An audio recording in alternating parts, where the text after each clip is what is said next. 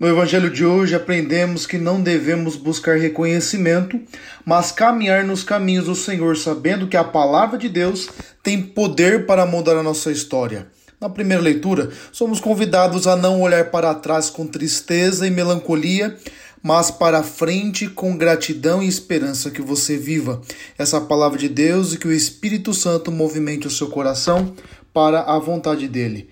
Deus te abençoe em nome do Pai, do Filho e do Espírito Santo. Amém.